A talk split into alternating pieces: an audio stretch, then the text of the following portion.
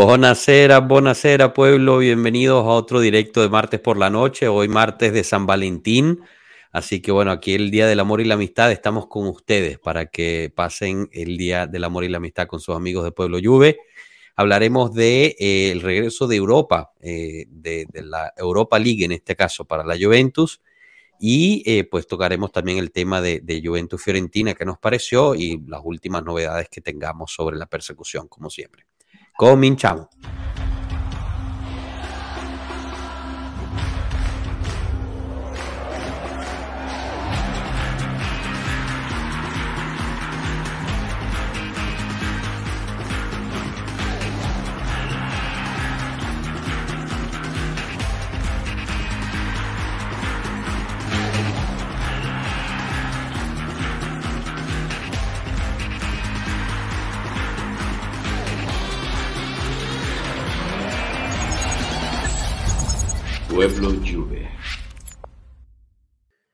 Buenas, buenas, bienvenidos, buenas noches a todos de nuevo, bienvenidos a otro episodio de los martes por la noche. Mondra, ¿cómo estamos? ¿Qué cuenta? Bueno, George, ¿qué tal? Eh, bueno, aquí esperando, a ver, lastimosamente no jugamos hoy, esperando al jueves y, y nada, ansioso también un poco. Raro, ¿no? Raro que en la Champions League y, y nosotros, bueno, nada. es una temporada, es una temporada rara porque hoy jugaron unos que están acostumbrados a jugar la Europa League. Y nosotros claro. vamos a jugar, y nosotros que estamos acostumbrados a jugar hoy, vamos a jugar la Europa League. Es, es verdaderamente anormal. Pero bueno, un año no, no hace daño tampoco. Ah, bueno, y si al final llega con una copa, lo cual es difícil, no estoy diciendo nada, pero bueno, ¿por qué no? ¿Por qué no? Bueno, déjame pasar rapidito aquí al chat a saludar a los que están y bueno, bienvenidos obviamente. Hoy gana Danilo Martínez, el primero en llegar. Suelta el saludo, pueblo, Forza Juve, claro que sí. Gracias Renueva con la Juventus y el mismo día es el primero en llegar. Impresionante, Danilo. ¿Viste? Espectacular. Hay que, hay que hablar de eso también. El Matasanos, chao pueblo, gracias por estar aquí. Andrea Saboca o Saboca. Chao pueblo, Forza Juve, Amore Vero. Hoy el Día del Amor y la Amistad. Así es, unos videos bien bonitos han subido en la cuenta de la Juventus. Eh, si no los han podido ver, nosotros también los hemos estado llevando en nuestras cuentas. Alejandro Mendoza Dávila, saludos de Nicaragua, Hand Pink Waving. Saludos a ti Alejandro y a todo Nicaragua. Creo que es primera vez que andas por aquí. Disculpa si no recuerdo tu nombre, así que eh, te uso como excusa para recordarles a todos que si es primera vez que están, que se suscriban, si aún no lo han hecho obviamente eh, dejen el me gusta, pero más que todo compartan la página con, con todas sus amistades y, amigos para que siga creciendo esta comunidad. Eh, Danilo Partido, qué decepción lo de Pogba. Hablaremos de eso, hablaremos de eso, importante eso. Héctor José Ruiz Villegas, saludos.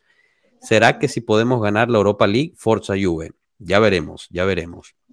César Garzón, Forza Juve, saludos de Panamá, siempre pendiente, grande. Un saludo a Panamá.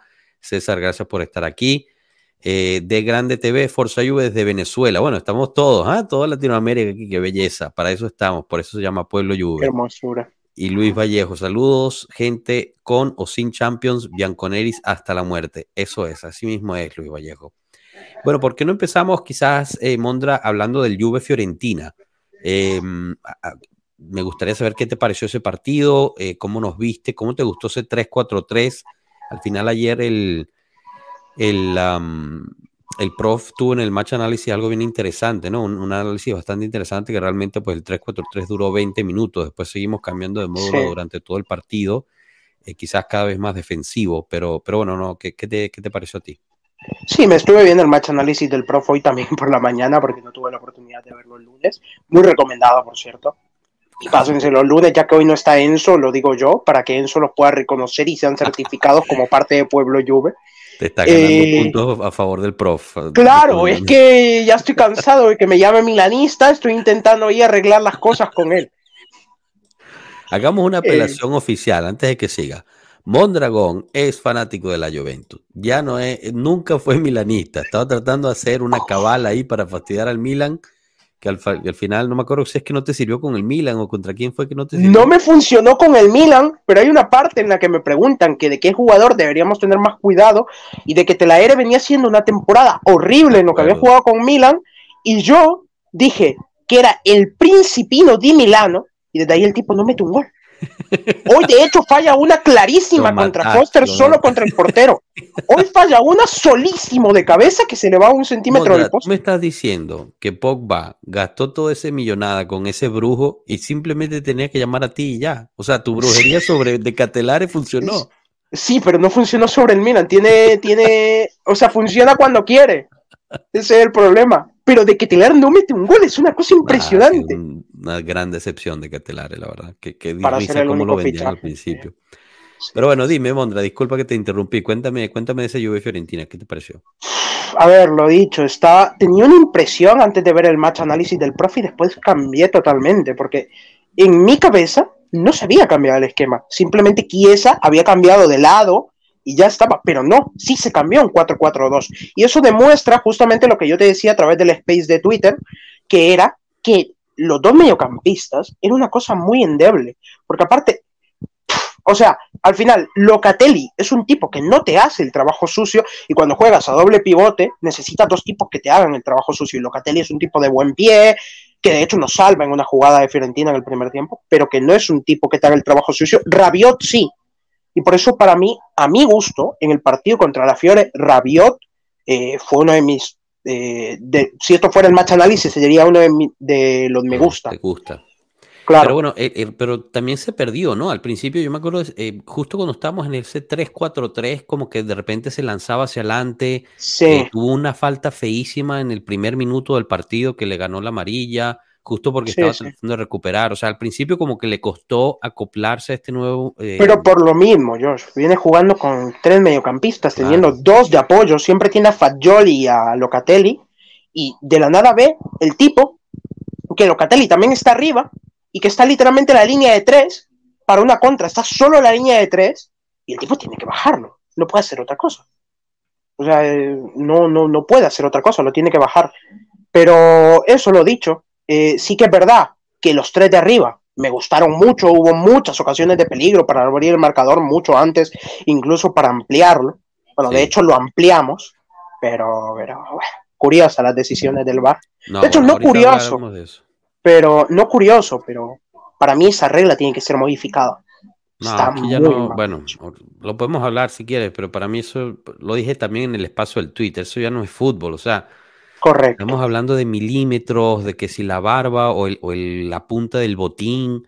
O sea, no tiene sentido ya. Esto no, el gol de la Fiorentina, el offside, son por los tachones del botín. Sí, no, no tiene sentido. Y además él está viendo hacia el otro lado. O sea, ¿cómo?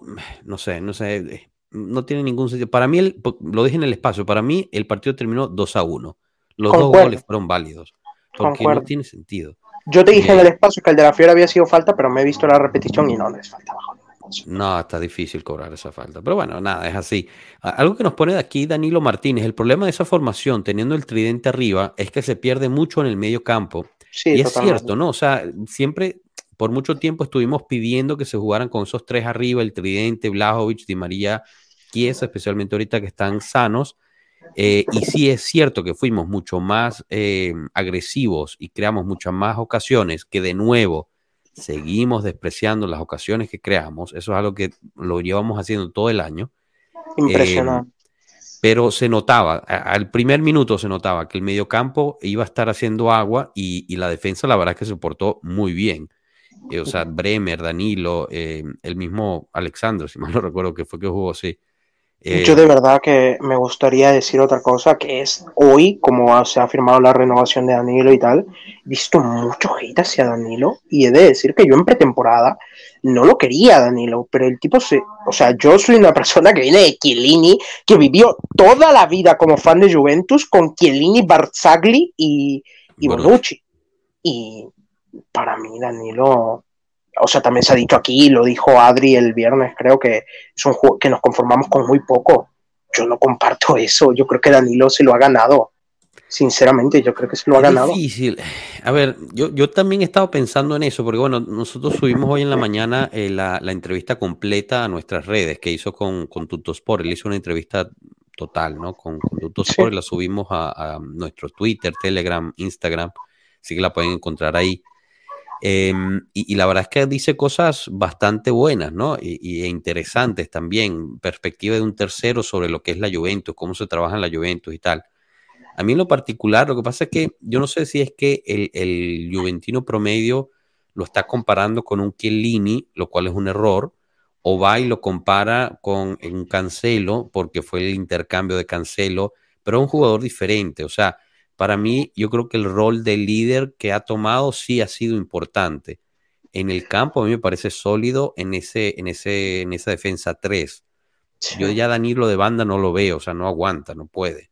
No, incluso defensa de cuatro, Danilo tiene que ser central siempre. De acuerdo, de acuerdo. Además, sí, ok, ahorita regresa Bonucci, que hoy entrenó con el equipo, pero yo sinceramente les pregunto, y bueno, no sé, contésteme aquí en el chat y, dime tú qué opinas, Mondra, pero eh, Bonucci o Danilo, ¿a quién, ¿con quién confías? Con a Danilo, pero aquí está la cuestión. Alexandro, no te voy a renovar automáticamente Bonucci, ven, juega, por favor, te lo pido. Que, que quedan ocho partidos. Por favor, Bonucci. O sea, recupérate ya, viejo. Aunque sea tu última temporada, recupérate y juega, que no quiero ver más a Sandro. Y que me da un ¿Cuántos, ¿cuántos partidos faltan? Si alguien sabe cuántos partidos faltan para Creo que ocho. No, me acuerdo si eran ocho. ¿eh?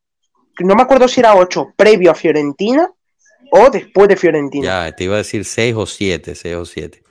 Abraham X nos pone buenas noches, saludos de Venezuela, Carupano siempre activo en los directos. Gracias, Abraham X. Grande, grande, grande. Y un saludo para Carupano.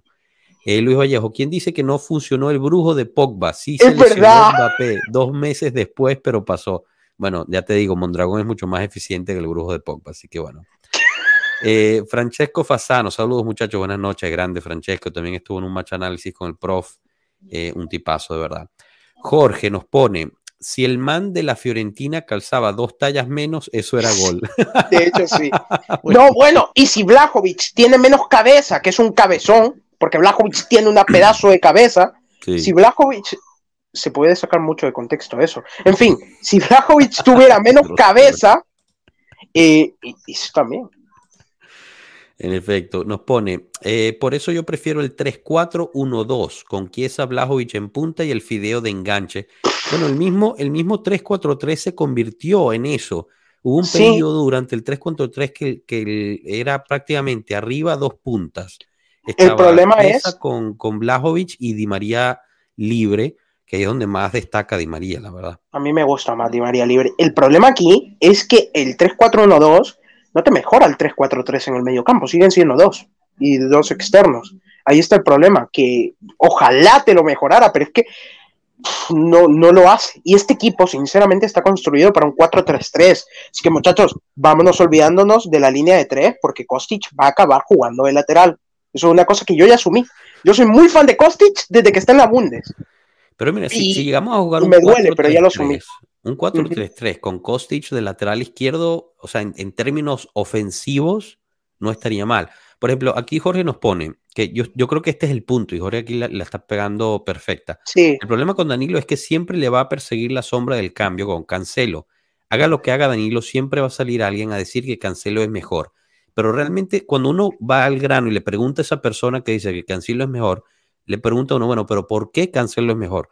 No, es que era mucho más ofensivo, era más de ataque, eh, se entraba muy bien, driblaba, pero en términos defensivos Cancelo era muy pobre, es muy pobre. Y lo sigue siendo, sí. Pero yo te lo digo como una persona que es muy fanática de Cancelo también. A mí me dolió mucho ese intercambio por Danilo y lo dije en Twitter el otro día. Yo odié a Danilo durante varios años porque aparte su primera temporada aquí fue muy endeble.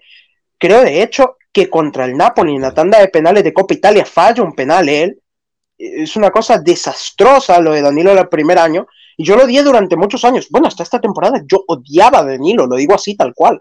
Porque Cancelo es un jugador que a mí me gusta mucho, porque es un jugador que asiste, es un jugador que llega al área con peligro, es un jugador que dribla muy bien. Evidentemente, defensivamente, no, no hay comparación.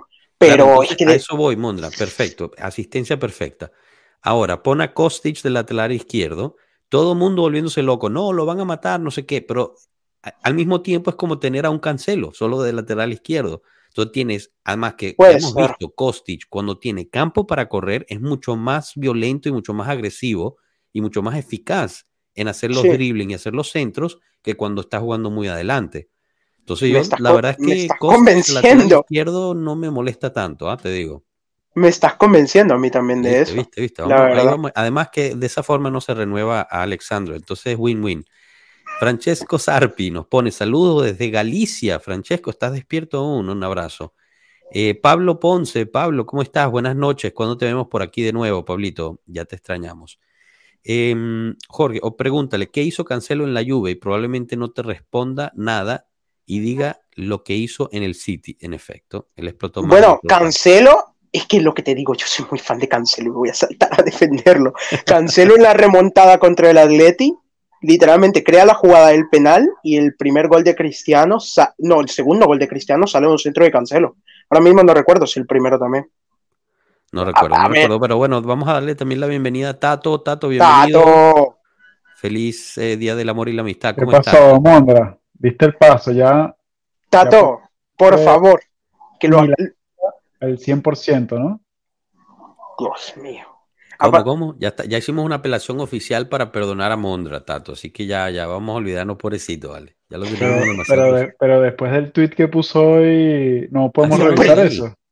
Pero el tweet era para Conte, no para el Milan. Pero utilizaste, o sea, de todas las fotos de Conte.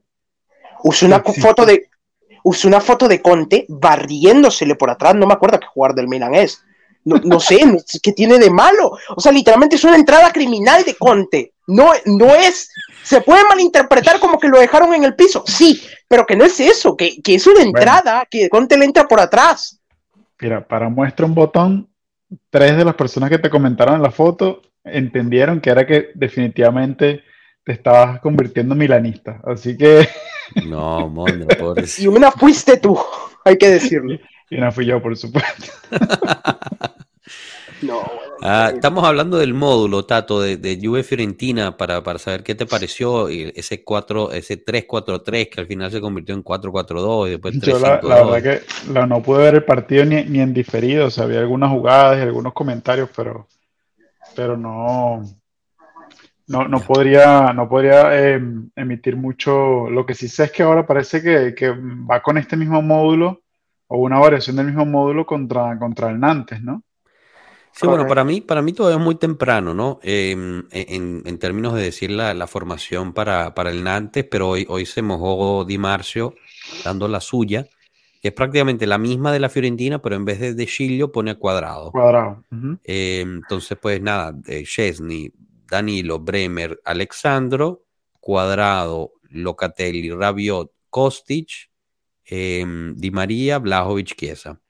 O sea, el mismo 3-4-3 pero te digo, yo. Di Marcio, y Di Marcio está bastante.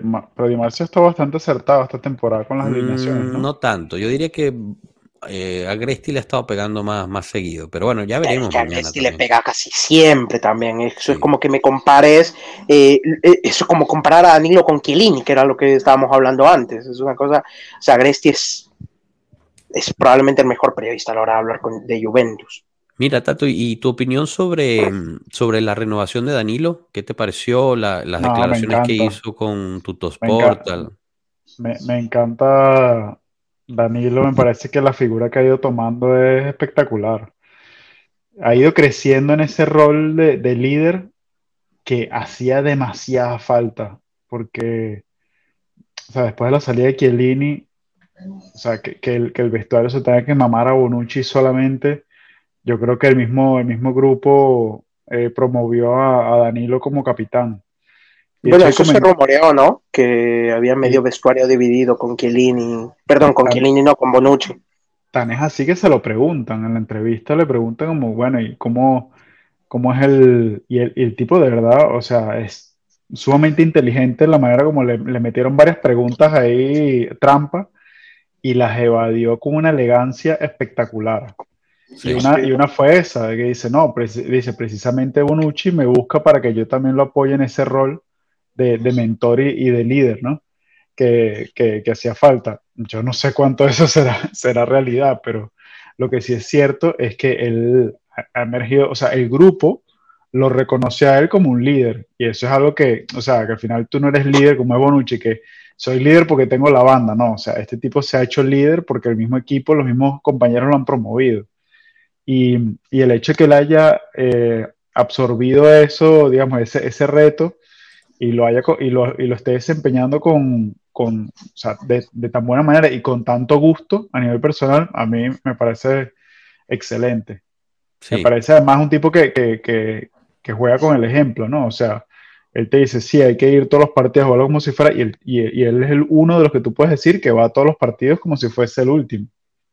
No, muy centrado, la verdad, muy centrado. Me, me, pareció curioso que quería estudiar psicología al final, cuando se, cuando se, bueno, no se jubile, cuando se retire del fútbol. Eh, interesante, porque siempre lo ves ahí leyendo cosas y tal. Parece un profesor de, de filosofía, nos pusieron el otro día. Eh, sumando, bueno, sumando a lo que dice Tato de que Danilo siempre hasta el final, eh, hoy leía en Twitter una cosa que me parecía súper acertada, que es, yo prefiero jugadores como Danilo, que quizás no es el mejor central del mundo, porque no lo es, tampoco es el mejor lateral del mundo, pero es un jugador que siente los colores y eso siempre se valora. Prefiero ese tipo de jugador a un, yo que sé, a traerte una estrella, bueno, sin ir más lejos.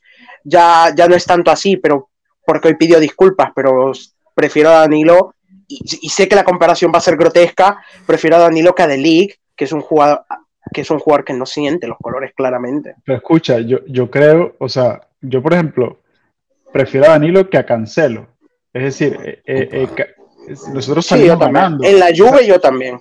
Salimos ganando en esa transacción porque sí, salimos de un gran jugador como, como Cancelo, pero jugadores como Cancelo hay varios, o sea, pueden, pero el, el, tipo de carácter que tiene Danilo y el hecho de que sea un tipo que venga y se agarra el equipo para él y como que los problemas de equipo son los problemas de él y, y esa responsabilidad, es, eso no es tan fácil de, de conseguir. No, y aparte, Tato, con el dinero que salimos ganando. Por, con el dinero que sacamos por Cancelo, a más a Danilo, con el dinero que nos sobró de esa transacción, llegó Matáis de League. Que me irás, no tuvo su mejor etapa, ya, pero es que lo vendimos por la, prácticamente la misma cantidad. Sí, no Entonces, se perdió dinero. No, pero excelente punto ese de Tato, ¿no? O sea, los mismos que, que, piden a Cancelo, y no es que yo soy anti-Cancelo, o sea, a mí me parece un jugadorazo, pero no es un, para mí no es un defensa, es mucho más ofensivo que un defensa.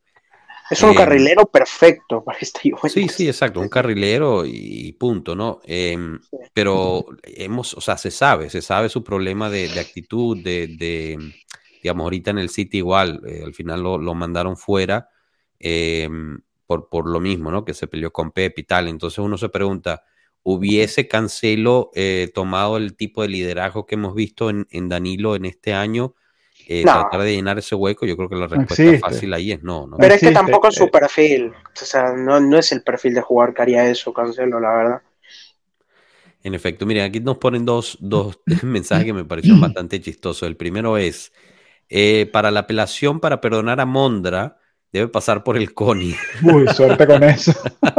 no, ya no me perdonaron, o sea, si, puro si napolitano. Si te, hubiese, si te hubiese cambiado el Napoli la tendrías más fácil, pero... Exacto. Es verdad, es verdad. Y Jorge nos pone, teoría, Gresti es un fake de, una cuenta fake de Alegre. Está bueno eso. Ay. A ver, nos pone Francesco, probablemente ustedes lo recuerden. En la Juve históricamente se prefiere el jugador medio que las estrellas internacionales, Birindelli, Pesotto, Taquinardi, Juliano, entre tantos otros guerreros. Ese es un buen punto, ¿no? Y, y, es algo que hemos estado hablando también aquí en cuanto a la, el ADN Juve. Eh, y, y, muchos pues decían que, que, algo se perdió de eso buscando a Ronaldo y la estrella espectacular, etcétera. Aunque sí es cierto que la Juve pues ha tenido también sus estrellas, eh, pero quizás se volvieron estrellas o en manteniéndose en la lluvia y creciendo en la lluvia o ya después de la lluvia. O sea, Zidane era espectacular, eh, pero no sé, sería interesante hablar sobre Zidane se volvió una estrella mundial ya fuera de la lluvia, ¿no? En el Real Madrid. Mm, no, de hecho Zidane gana el Balón de Oro con la Juventus. Y, y, Zidane, y Zidane es jugador, el traspaso más caro de la historia del fútbol y duró así hasta... Hasta Neymar, ¿no? No. No, hasta, hasta Cristiano al Madrid, me parece. Pero entonces, entonces, él se vuelve estrella mundial en la Juventus, dicen ustedes. Claro, sí, sí, claro, sí, claro, totalmente. De hecho, sea, voy a decir una alcanza, cosa. Alcanza polémica. otro estatus en el Madrid. Alcanza un estatus incluso mayor en el Madrid. No, no. creo que sea un estatus como tal, sino que tú sabes el marketing de la, de la Liga Española. Y bueno, sí, pero por eso, pues. Pero, pero yo creo, de hecho, y esto lo he discutido con amigos del Madrid y tal, que los mejores años de Zidane De hecho, fueron aquí. Tú, tú ves partidos de la Juventus y yo no he visto una cosa más maravillosa, un mediocampista con más clase. Incluso el mismo Zidane en el Madrid ah, no me parece similar. Lo que pasa es que, viste, lo que, pasa es que te viste el, videíto ese que estaba corriendo por ahí, que casi todo el, video era de, vestido de la Juventus, pero... no, no, no. Tú ves, a Zidane. Sí, claro. Pero es que tú ves a Zidane dándole una asistencia del medio campo a Del Piero de tacón. Es una cosa espectacular por ejemplo. Bueno, pero ese, ese, comentario. al final no llegó como estrella a la Juventus. La cuestión era no, no. que él se fue. si tú te fijas, si te fijas, la mayoría no llegaron así. Nedved no llegó como una superestrella. del, Piero llega de, del Piero llega de segunda división, creo.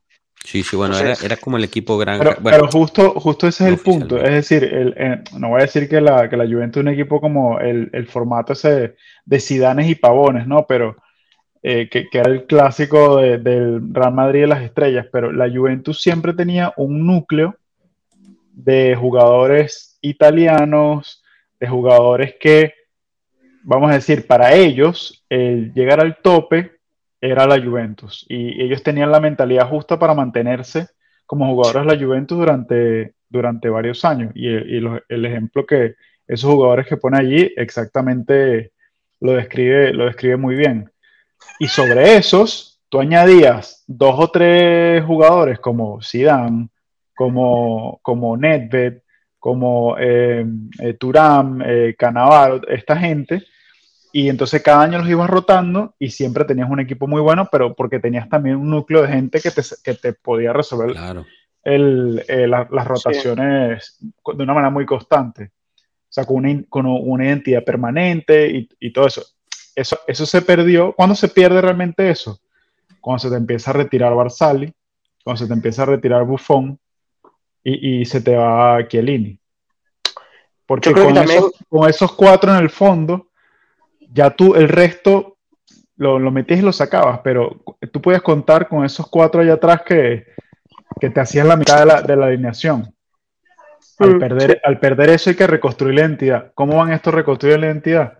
bueno, se traen a, empiezan por Kedira y el Matuidi, entonces después se traen a, al Kulusevski, al, o sea, se traen un poco de gente que, que no, no, no, no, tienen ni idea de, de, lo que es la Juventus. Y, y, tampoco van fichando jugadores italianos, que, que al final, ¿qué es lo que pasa con el jugador italiano? Que el jugador italiano, en mi opinión, ve a la Juventus como el punto de llegada. El resto de los nombres que acabo de mencionar los ven como un punto de paso. Excelente. Entonces, cuando, cuando, tú, cuando tú tienes jugadores eh, de ese tipo, no los, nunca los puedes ver como, como jugadores para hacer un, un, grupo a largo plazo, porque en dos o tres años se te, se te, van a ir, o porque van a subir a un equipo más grande, o porque se te terminan retirando, o porque se fastidian de jugar, porque ya han jugado mucho. Entonces, esas situaciones fue lo que eran, era, entre otras, eran las que venían sucediendo. Ah, totalmente, totalmente de acuerdo. Y bueno, eh, fue, fue, un cambio de enfoque también, ¿no, Tato? O sea, además de lo que dices, de, que no se hizo una rotación generacional adecuada hacia lo que es la Juventus, también fue un cambio de enfoque por parte de la gerencia de la Juventus, que va todo alineado, ¿no? El enfoque hacia el mercado internacional, hacia traer a Ronaldo en su pico, hacia traer al, al siguiente superestrella que era Delict. O sea, Delict costó 80 millones de euros eh, para un defensa central en hace que cuatro años es, bastante dinero. Em, e, era el récord en su momento, me parece. Era el récord. Por encima de, de, Van Dyke. Récord que rompió Harry Maguire. Una cosa impresionante. 100 millones. Espectacular. La verdad que lo, lo, lo del Manchester United puede escribir un libro de, de garrafaladas en, en, el mercado de fichajes. O sea. Quizás se nos pone con la salida de Kilini Buffon, le ha tocado tomar las riendas del vestuario. Además, mi opinión es que Allegri sabe que él es más capitán, que él es capitán más adecuado para llevar el equipo en, en este rumbo. Imagino que se refiere a, a Danilo. Y aquí Isaac, al cual mandamos un abrazo, nos pone en Twitter se deben estar revolcando los antidanilos con este live. Pero aquí, aquí los, los anti todo, porque, porque en el Twitter no hay anti Danilo, hay anti todos, anti Juventus, anti, anti Alegris, anti Danilos, anti Gatis, anti, anti todos. En este live que, tratamos de buscarle el lado positivo a las cosas, se, se carcomen. En efecto. Y, pero este, fíjate que este comentario que pone Isaac me llama la atención también y varios Bueno, es que justo, justo eso es lo que iba, que ahora el cambio de, estrategia es claro, es volver a eso. Es volver a jugadores que a, que a, lo mejor no te van a hacer un Zidane, un Nedved, eh, o sea, este tipo de jugadores, pero si te van a hacer un Birindelli, un Taquinardi, uno de estos tipos, sobre los cuales tú, haces, un par de, haces un par de fichajes y armas un equipazo. Y tanto sumando también ahora el factor Juventus B y la cantera, porque es una cosa que si tú vas a los últimos años, el único, bueno, en la última década, si te pones a hacer memoria, el único jugador que salió de ahí es Marquisio. El único jugador que salió de Fuerza Es Marquisio. Y ahora estamos viendo a los Miretti, a los Fagioli.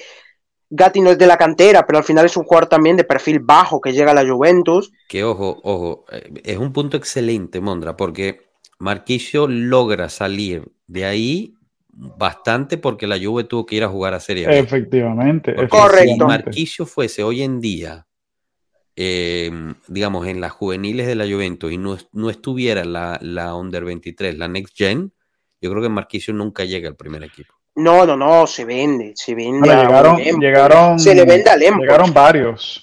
O sea, gracias a eso llegaron realmente varios. Llegó. Paladino eh, también, ¿te acuerdas? Paladino, de Chelie, Jovinko.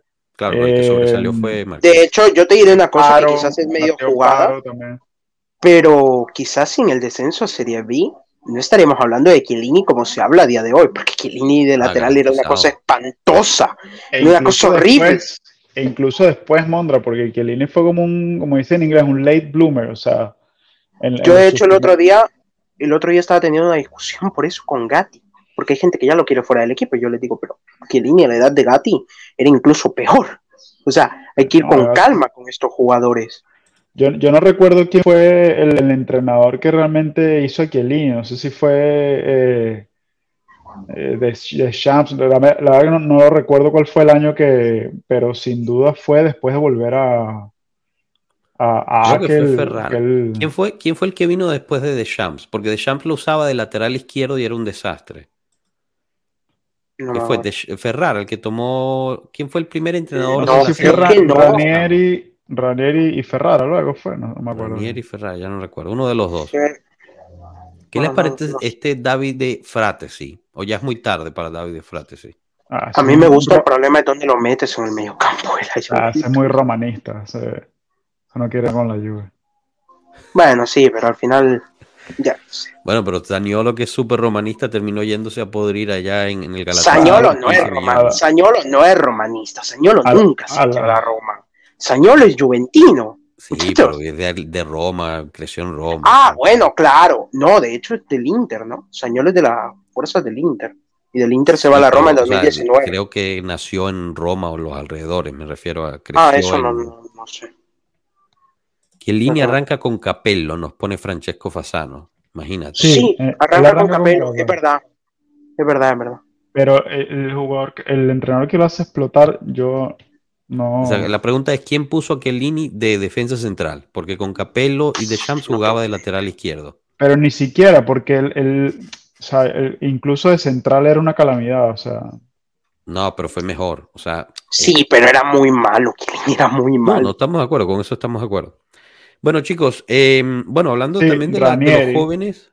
Fue Ranieri, claro. Em, hablando de los jóvenes, también pues estar listo la renovación de Huisen, o como sea que se diga eso. Eh, quizás este, Adri nos puede, nos puede decir cómo se dice eso en el próximo directo. Pero bueno, es otro joven estrella. Cuando estuvo aquí Dario Pellegrini nos habló bastante de él, nos dijo, em, digamos, algunas informaciones interesantes.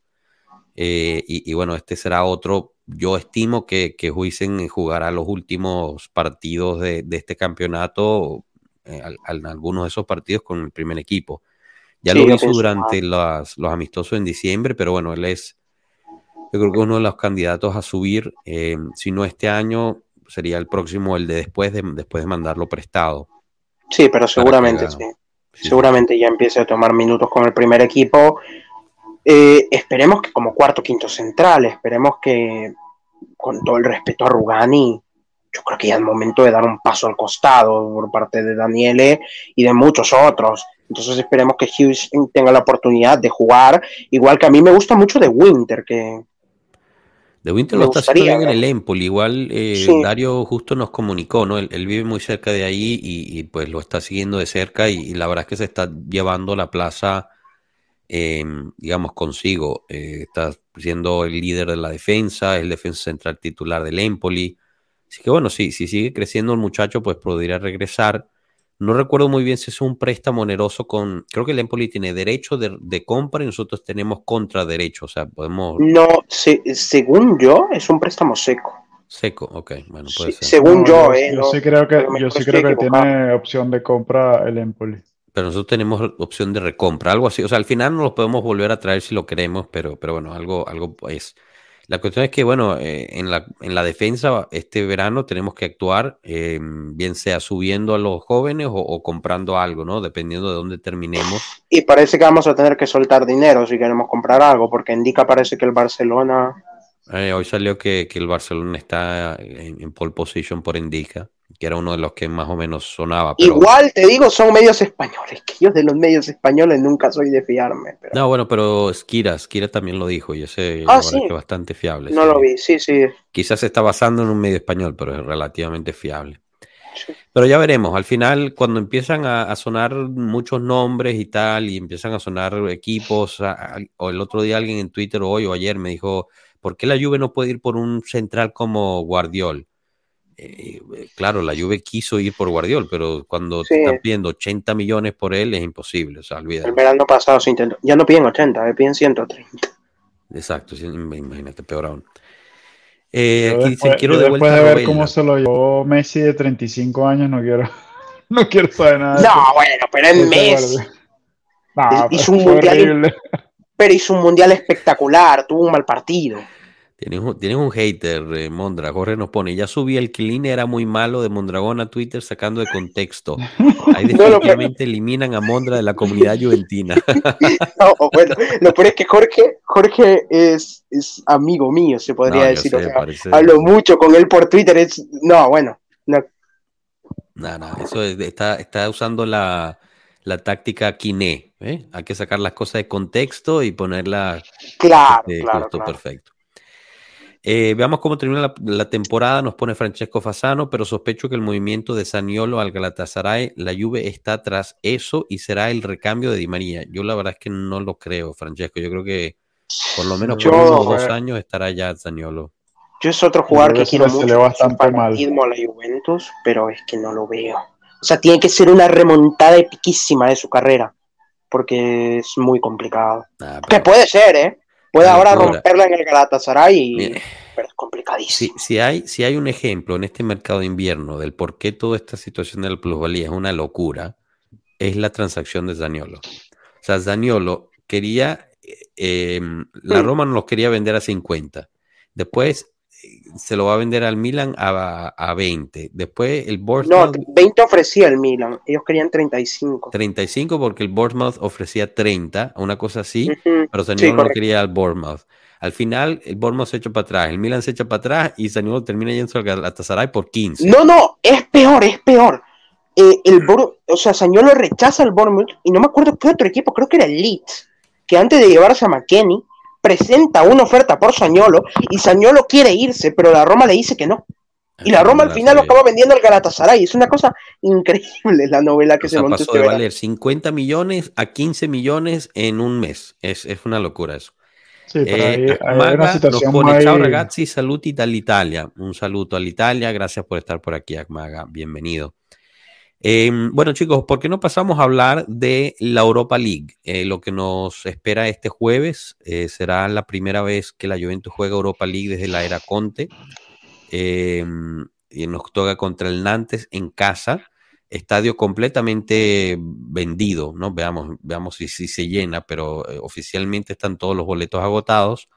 Em, y bueno, hemos estado empezando a ver un poquito de luz en la curva, ¿no? En, cuanto a tifosería, cantos, etcétera. Así que estaría bonito ver eso. por la salida de Andrea Agnelli. Claro, sí, no tiene, exacto. Em, pero bueno, ¿cómo, ¿cómo, nos ven para eso? Em, digamos, el Nantes debería ser relativamente accesible, ¿no? En términos de equipo, pero como siempre la Juventus en Europa en los últimos años nos ha mal, bueno, nos ha acostumbrado a que cuando son encuentros directos contra equipos menores terminamos eh, pifiando de cierta forma. Yo creo que una victoria en Europa, aunque sea por la mínima, sería importantísimo para el lado psicológico del grupo. yo te diré que estoy asustado, yo. Estás asustado. Porque el Nantes antes del Mundial está en una crisis espantosa. ¿Qué pasa? El Nantes después del Mundial, si no estoy mal, no ha perdido ningún partido y ha recibido muy pocos. Que sí, que es la League One. Pero es que, ¿por qué siempre que vas a jugar contra la Juventus? No, no puede ser contra otro equipo, no puede ser cuando vas a jugar, yo qué sé, contra el Manchester United. es una cosa de locos.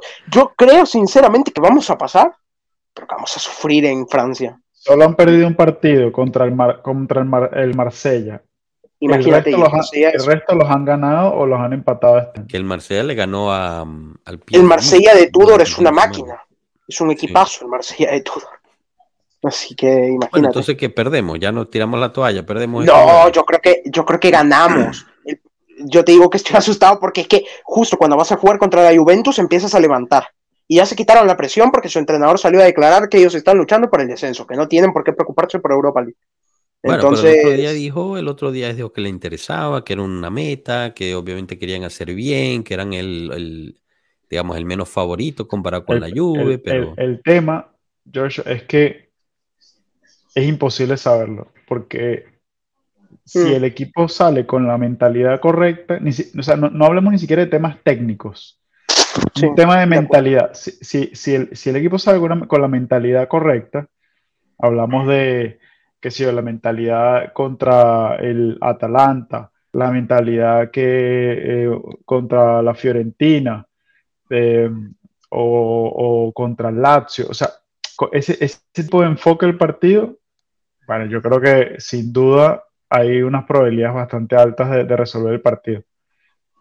Pero este, el problema es que este es un equipo que sigue siendo un equipo que no sabes cómo va a salir a la cancha. Se podría decir que somos un equipo bipolar.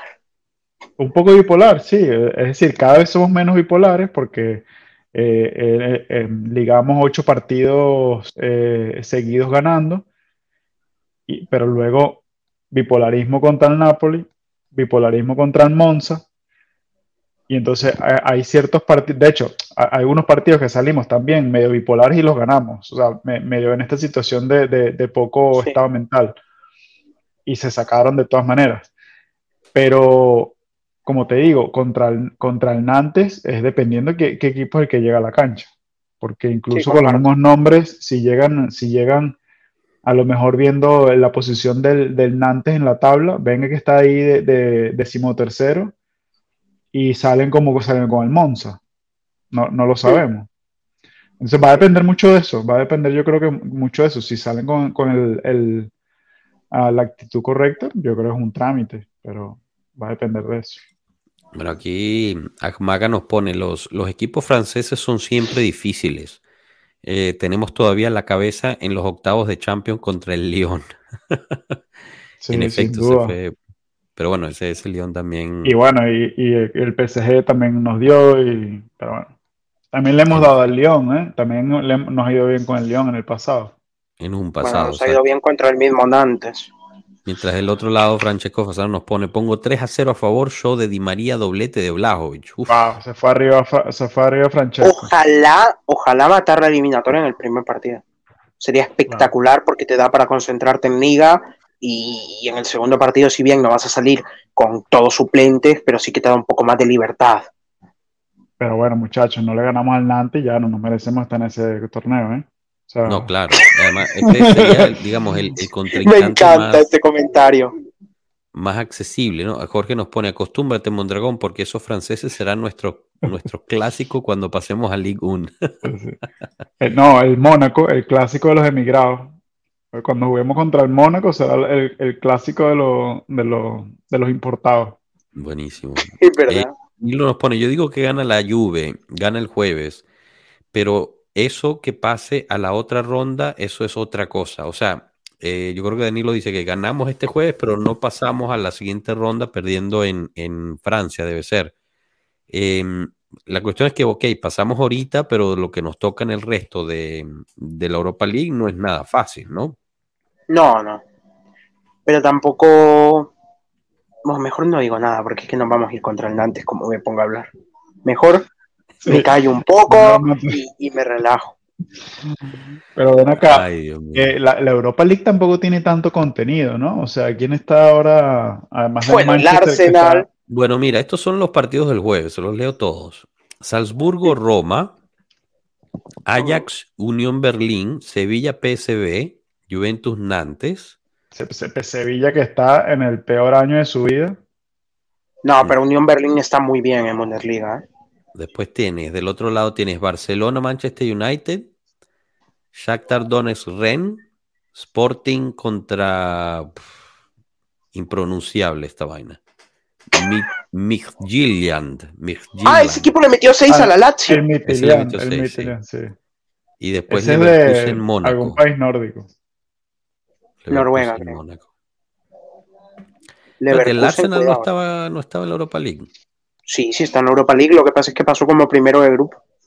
Estos son los repechajes, es lo que antes eran los 16 avos de ah, final. Cierto, cierto, cierto. O sea, esto es para que Eso es para los segundos lugares, sí, sí, totalmente. O sea, había olvidado eso. exactamente. Entonces, que ya están clasificados son el Arsenal, el Betis, el Fenerbahce, el Ferencváros, el Feyenoord, el Freiburg, la Real Sociedad, el Unión San Giloao, ¿cómo se pronuncia eso? No hay tanto contenido, o sea, porque el Barcelona y el Manchester se matan ahora bueno, pero Berlín está segundo en la Bundesliga, tienes por ahí al Arsenal que es primero de la Premier. O sea, sí, es complicado que te toque algo que tú digas súper difícil, pero puede pasar. Lo que quiero decir es que, que hay, habrá a lo mejor tres candidatos, tres, cuatro candidatos con un nivel similar al de la Juventus. Sí, sí, comparto, eso comparto. Eh, después de pasar al grupo, dices tú, Tato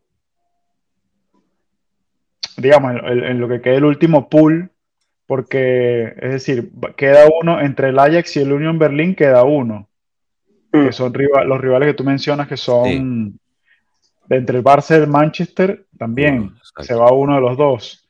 Le en Mónaco, dos equipos más o menos importantes, pero también se matan. Salzburgo-Roma, lo mismo, Sevilla-PCB, o sea, aquí hay varios equipos que son relativamente importantes que se matan entre ellos ahora mismo en el repechaje. Sí. Sí, eso tiene razón. O sea, al final se queda un torneo ahí variadito, pero sin mucho, sin mucha cuestión. Bueno, si tuvieran que mojar ahorita, y bueno, también lo pongo en el chat, probabilidades de, que la Juve llegue a la final. No, va, no digamos que la gane, pero de que llegue a la final, basado en la situación en la que estamos, en los, en los jugadores que supuestamente vamos a recuperar y tal. Y es que es cuestión de mucha suerte. O sea, como te digo, a lo mejor ahora mismo sales de aquí, te toca el Midtjylland o te toca el Arsenal. ¿Sabes? Es una cuestión que es muy difícil de predecir, la verdad. Lo que pasa bueno, es que te deberían tocar los primeros de serie, ¿no? Porque está saliendo de esta. no, te puede salir cualquiera, creo. Creo. Aquí, aquí eh, a, Maga, no sé cómo pronunciarlo, nos hace un comentario que es muy importante, que es que el, enfoque de la Juventus para este torneo tiene que ser de vida o muerte, porque, sí. porque no sabemos qué va a pasar en la liga con todo el tema de, la, de, la, de las penalizaciones que están por ahí por venir y con las que ya tenemos. Entonces, las copas este año van a ser claves. Claves. Porque si no ganas la Europa League, te queda la Copa Italia al menos para jugar la Europa League el año que viene, no quedarte fuera de competiciones europeas. Y ojo, porque la Copa Italia está muy al alcance. Ahora, cuando el Inter nos mete una goleada. Pero, pero quiero decir, ¿es el Inter bueno, o Cremonese Roma, no? No, Roma quedó fuera. ¿Cremonese con quién en la otra semifinal? Mondra, de eh. verdad que tú estás pegado con los equipos de Milán. O sea, me, traes loco. Ahora vaya a ver qué vas a hacer para anular la mufa que acabas de. Pero qué. No, no, no, no, no. Con los Neroazzurro no se juega. Con el Rosonero, bueno. Pero, ah, pasado, no. pasado. No, no, no. Ay, Dios mío. Ahora me van a decir interista por tres meses, no me lo puedo creer. Mira, eh, del otro lado está Cremonese Fiorentina.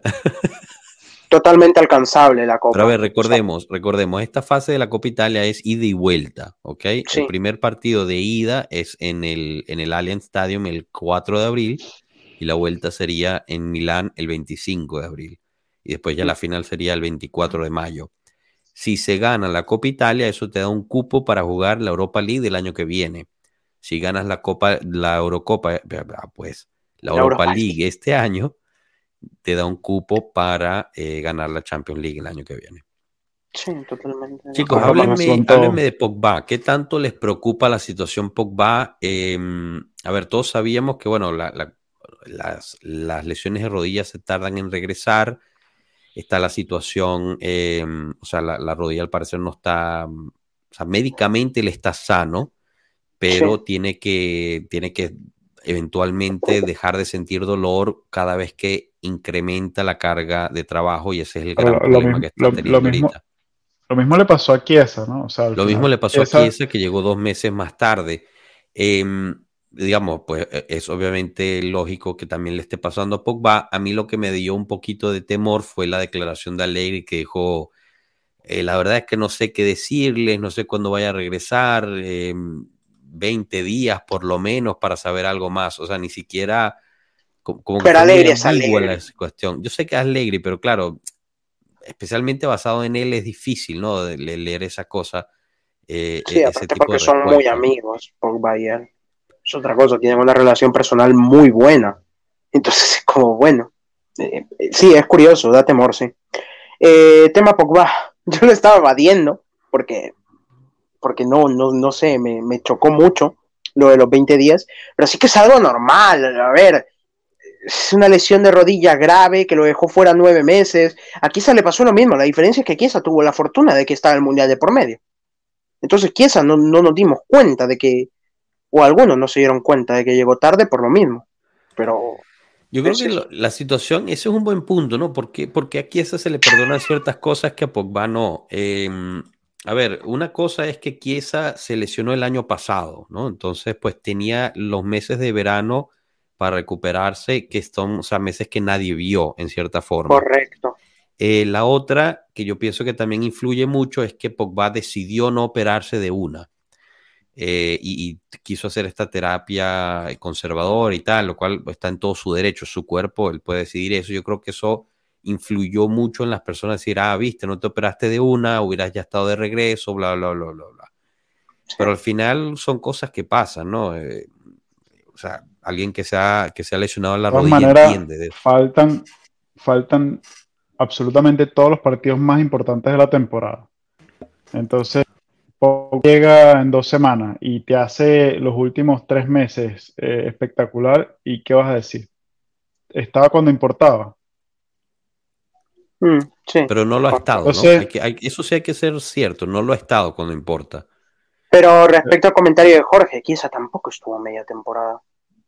Y de Kiesa pero, pero, pero, bueno, sí, luego hay muchos matices. Yo no compararía con la Kiesa, porque Kiesa es una lesión mucho peor.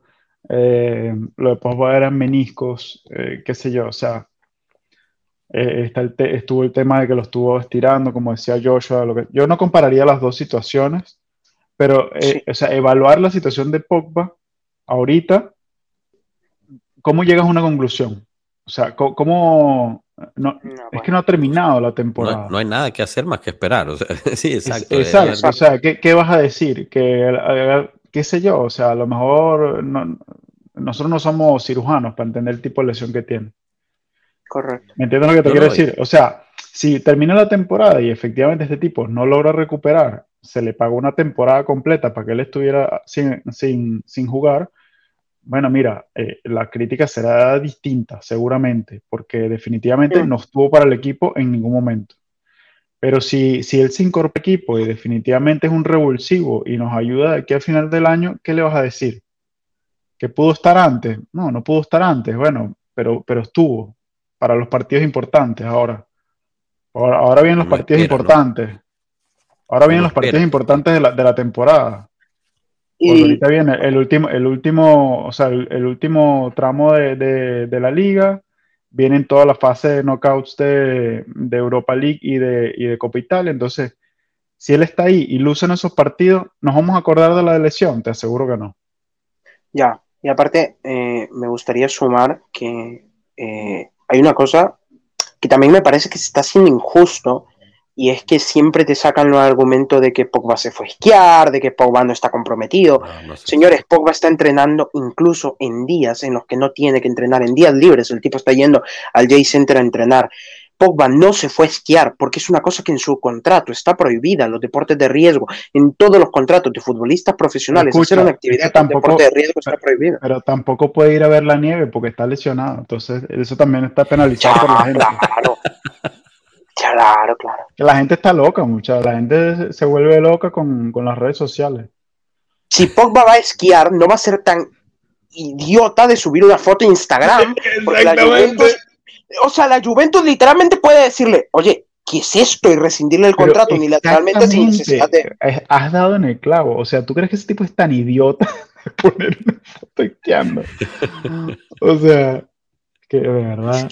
Que al final se burló, ¿no? De toda esa gente subiendo ese videíto que pretendía esquiar, pero lo que hacía es que le saltaba por un lado y para el otro. Sí, sí, sí, Pero es que a día de hoy yo abro Twitter pongo Pogba en el buscador y siga habiendo gente que dice que Pogba se fue a esquiar. Es una cosa que a, mí me parece impresionante porque digo, no es necesario, yo no soy eh, nada en la Juventus, literalmente, pero es que eso se sabe que cualquier futbolista profesional tiene prohibido hacer eso. Bueno, aquí te sacaron a Manuel Neuer. Bueno, pero Manuel Neuer... Manuel Neuer es una cosa impresionante. Pero mundial, ¿no? Ah, te jodieron, sí, te pero con eso. Sí, pero Manuel Neuer al final es una leyenda del Bayern Múnich que probablemente incluso pueda llegar a retirarse por lo que hizo. Así que imagínate. Yo creo. Porque es una lesión gravísima. ¿Qué fue lo que le pasó? ¿Que se rompió? Esquiando. Se rompió. Sí, esquiando, pero se me olvidó que se rompió. Eh, no me acuerdo. Pero, el ligamento le, le cruzado ese. ¿En serio? Sí, puede ser. Y a su edad es complicado recuperar. No, creo que fue peor. Creo que se rompió la rótula. Algo así, algo bastante. Wow. Bueno, chicos, para ir cerrando, eh, voy invitando al chat a que pongan sus pronósticos. Algunos ya los pusieron. Eh, Francesco se vio, se vio bastante, mm, eh, digamos, e, expectante de, la, mm, del partido para este jueves de, Europa League. Nos puso también que al 90% piensa que vaya a llegar la Juventus a la final. Así que invito a los que están en el chat que vayan poniendo sus pronósticos en el, en el chat mientras, mientras les pregunto a ustedes qué se esperan en términos de pronóstico de este jueves. Eh, si no quieren dar marcador, por lo menos si va a ganar o no la Juventus. Empiezo contigo, Mondra. Yo sí me la juego. Como perdamos, Jorge me va a molestar con esto toda la vida, pero. Sí, espérame, me, voy a, me voy a venir arriba, la verdad. 3-0 gana la Juve. 3-0. ¿Quién, ¿Quién anota, sabes? Danilo, mira, Danilo, Danilo también Blajo, va 3 0. Blajo y, y Chiesa. Incluso te diría, es más, me mojo más. Marca el tridente entero. Wow, ok. Un gol por, por cada uno de ellos. ¿Tato, tú? Eh, no, yo creo que he ganado, pero no me. Mójate, Tato. No, me mojé, fíjate que me mojé con la Fiore y pegué el, resultado, el corto muso ahí de. 2 a 1. Eh, 2 a 1. eh, no, eh, no, no, la verdad que el resultado, es que no, no, sé, no sé nada de este Nantes, o sea, no tengo ni idea de ese equipo. Pero exacto, yo no, se acabo de mufar y tú vienes de pegarle el resultado de la Fiore. Tú tienes que decir algo para, para que para la contra. Ah, coño, tienes razón, listo, 3 a 0, vamos. listo, cerramos la eliminatoria en la ida, vamos. Qué fácil es el fútbol. Yo pienso que si ganamos, eh, no creo que sea por tanta la diferencia, eh, simplemente por, por el equipo que, tenemos. Em, pero bueno, no sé, yo creo que un 2 a 0 es, es factible en casa, estadio lleno, con el tridente o lo que sea. O sea, por lo menos mientras esté Di María sano, y yo sé que aquí muchos me van a caer encima, cuando juega Di María es otra cosa, señores. Eh, así que mientras esté sano y pueda participar, podremos por lo menos crear cuatro o cinco ocasiones. La cuestión es meterlas. Si ese señor quiere quedarse y acepta un, un, aumento, iba a decir, una bajada de salario, hay que renovarlo ya mismo. Es un diferencial por donde lo veas. es un genio. Y si quiere aumento también. Mm, sí lo veo más difícil. A ver, tomando en cuenta que se va Rabiot y que vas a liberar bastante masa salarial, pero lo veo complicado. Y como mucho que se mantenga en su salario y que, no moleste más. Claro. Bueno, a ver, ponemos aquí lo que, lo que ponen por el chat. Em, empiezo con Rafael Folla, pone 2 a 1, ganamos. Danilo Martínez, confío que gana la Juve 3 a 0. Eh, 2-0 con cuadrado. Eh, no sé si es doblete, cuadrado, por lo menos un gol. Sergio Garzona, 2-0 gana o gana Juventus. Rafael Folla, doblete de Blajovic, nos pone para, para clarificar. César Garzón, 3 a 1. Juve empieza perdiendo y remontamos, ganamos. Muy bien. Eh, listo, eh, llórenlo, hermanos. Nos goleó el Nantes. Gracias, ¿Cómo? Mufagón. No vale. me, voy a poner, me voy a poner eso de nombre en Twitter, hermano. Es buenísimo. Te lo juro. Ahora mismo, en cuanto acabe el live, me lo voy a poner en nombre. Ya tenemos el video para subir. Eh, Muñe Juve 1 a 0 al Allegri, corto muso de Muñi. Eh, Francesco nos reitera su 3 a 0. Ya nos había dicho que metía doblete eh, si mal no recuerdo, y un gol de Di María. de María. Jorge, yo digo que ganamos 2-0 y la vuelta queda 0-0 a puro Allegri Ball. En la vuelta jugamos con un 10-1, todo el equipo bajo la portería y Blajovic arriba.